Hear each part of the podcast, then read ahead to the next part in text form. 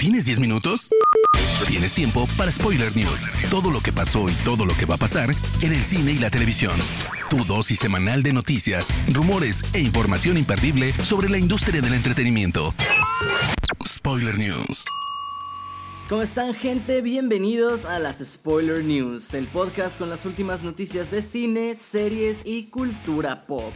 Mi nombre es Andrés y comenzamos. Spoiler News.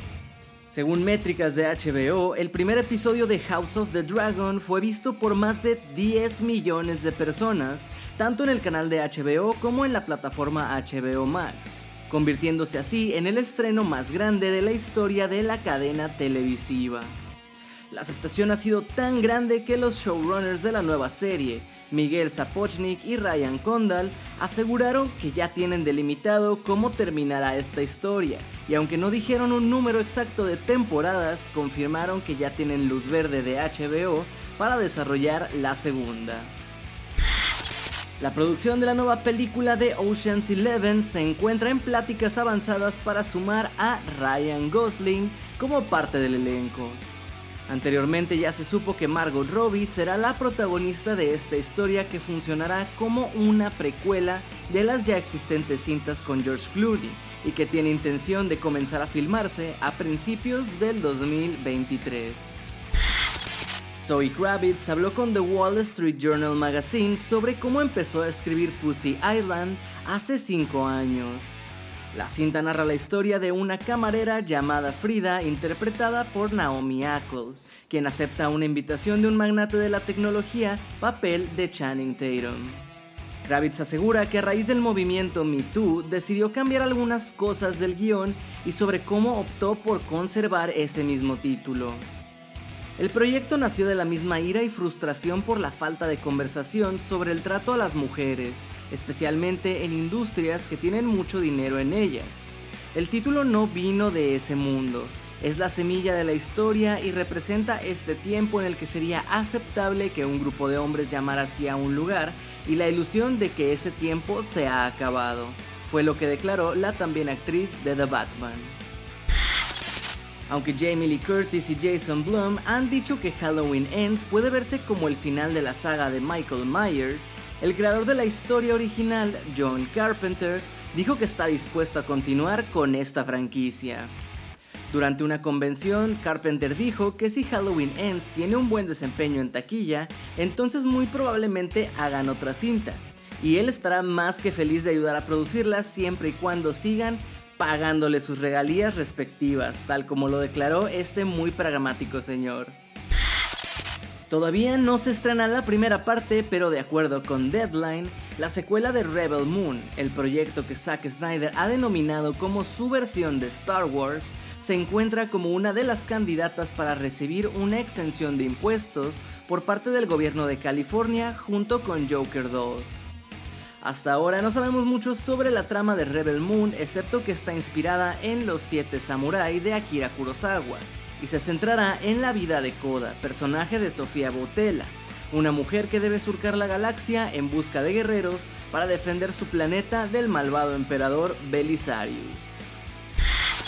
Se ha confirmado que Jeffrey Dean Morgan, a quien conoces por su papel de Negan en The Walking Dead, se ha unido a la cuarta temporada de The Voice, que recientemente comenzó su rodaje en Toronto.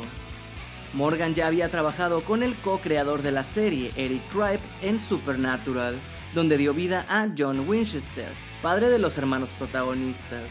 De hecho, Kripe ya quería al actor desde la temporada pasada, pero problemas de horarios derivados de The Walking Dead y el COVID-19 lo impidieron. Apenas se va a estrenar Los Anillos de Poder, pero todo indica que pronto entraremos a una nueva era en la Tierra Media. Y es que se confirmó que la compañía Embracer Group, mismos que compraron los derechos de Tomb Raider, acaban de comprar Middle Earth Enterprises, la cual administra y tiene posesión de todas las creaciones de J.R.R. Tolkien. En su comunicado, Embracer Group dijo que están comprometidos con llevar la historia de El Señor de los Anillos a un nuevo nivel, por lo que mencionaron que podríamos ver spin-offs de Gollum, Gandalf, Aragorn y más personajes, además de tener nuevos videojuegos y experiencias inmersivas. HBO ha querido aprovechar el estreno de la muy esperada House of the Dragon para lucir un poco de músculo y presentar novedades sobre algunos de sus próximos lanzamientos.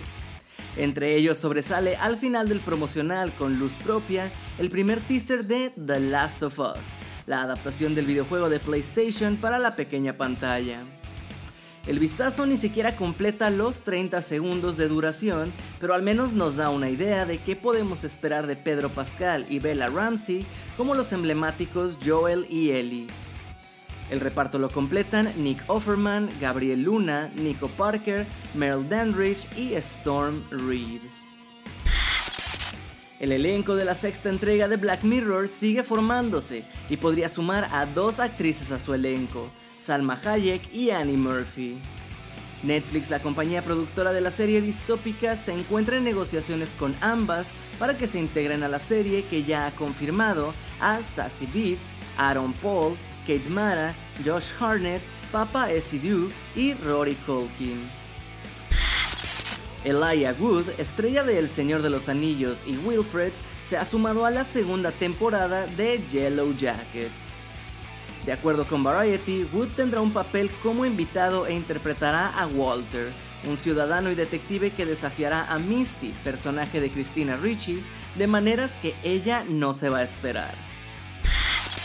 Esta semana hubo malas noticias para los fans de Batman pues se confirmó que la serie animada Batman Cape Crusader, desarrollada por J.J. Abrams y Matt Reeves, director de la reciente cinta con Robert Pattinson, ya no será producida por HBO Max. El proyecto del Caballero de la Noche ahora busca un nuevo hogar, otra plataforma de streaming que esté dispuesta a financiarla y distribuirla. Feel, Tripping y Rock DJ son solo unos cuantos de los éxitos del ícono del pop británico Robbie Williams, quien cuenta con una carrera de más de 30 años, la cual será contada en la próxima serie documental del cantante que está siendo desarrollada por Netflix.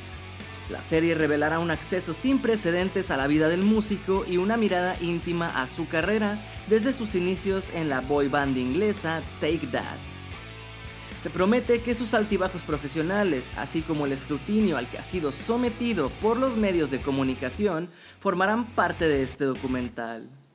Cabe señalar que también una biopic del intérprete está en desarrollo.